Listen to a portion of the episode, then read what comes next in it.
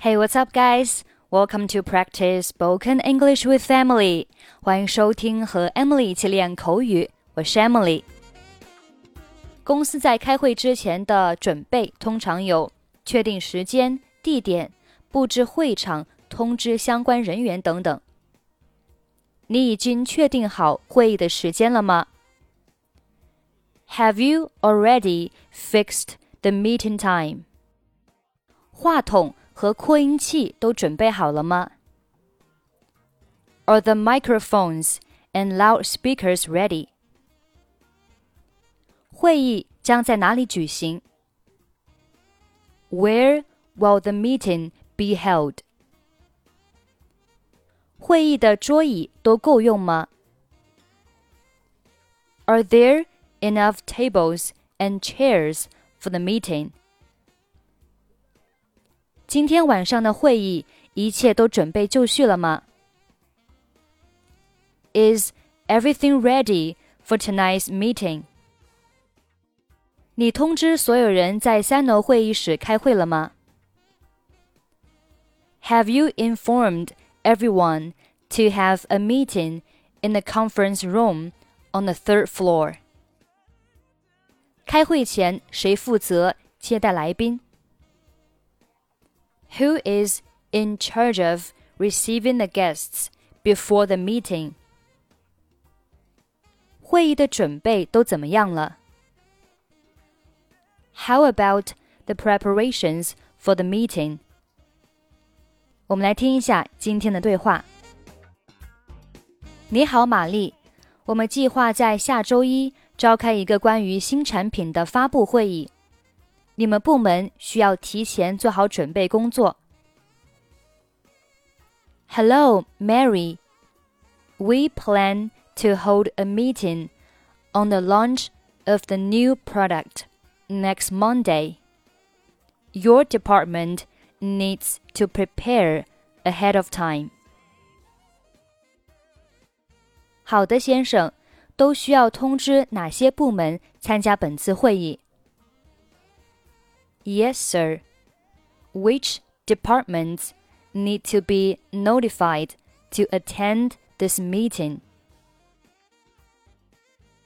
公司的全体员工，因为人数比较多，所以会议地点就定在公司九楼的报告大厅。The entire staff in our company. Because of the large number of people the venue of the meeting is located in a lecture hall on the ninth floor of the company. 我知道了，我会把所有的相关会议文件准备好。您对会场的布置有什么要求吗？I know. I will prepare all the relevant meeting documents. What are the requirements for the layout of the meeting? 没有，我对上次会场的布置非常满意。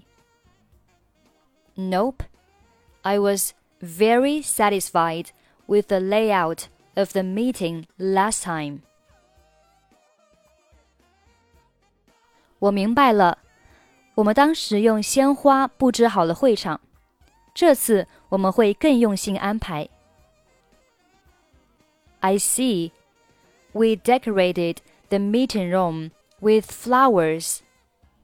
This time, we will arrange the meeting more attentively. 我相信你可以做到的。你能告诉 Linda 买一些在会上供的点心吗？I believe you can do it. Could you tell Linda to buy the refreshments to be served at the meeting? 当然可以。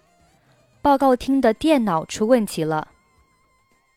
Sure, there is something wrong with the computer in the lecture hall. 我会告诉杰克让他去修。你最好检查一下所有的设备。 I'll tell Jack to fix it. You had better check all the equipment. 我会的。I will. 会议的桌椅都够用吗？Are there enough tables and chairs for the meeting? 够用，我们还有很多备用的。Yes, we have many spare things. 那就好。That's good. Hello, Mary.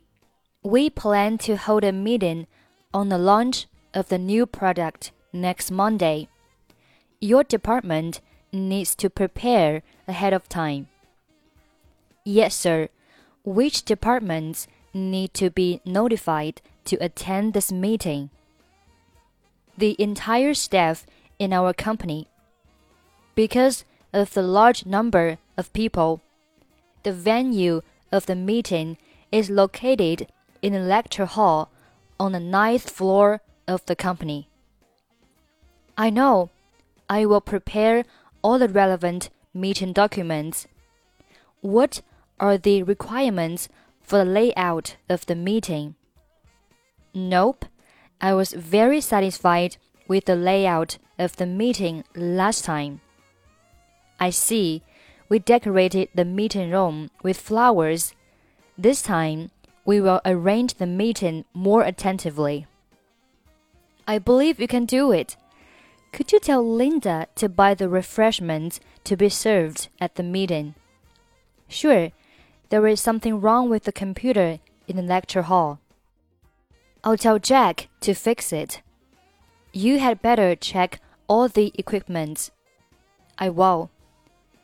Are there enough tables and chairs for the meeting? Yes, we have many spare things. That's good. Okay, that's pretty much for today. 想要参与本期节目的跟读版本以及语音打分，欢迎您关注微信公众号“ 英语主播 Emily”。在公众号里回复“节目”两个字即可加入。I'm Emily. I'll see you next time. 拜拜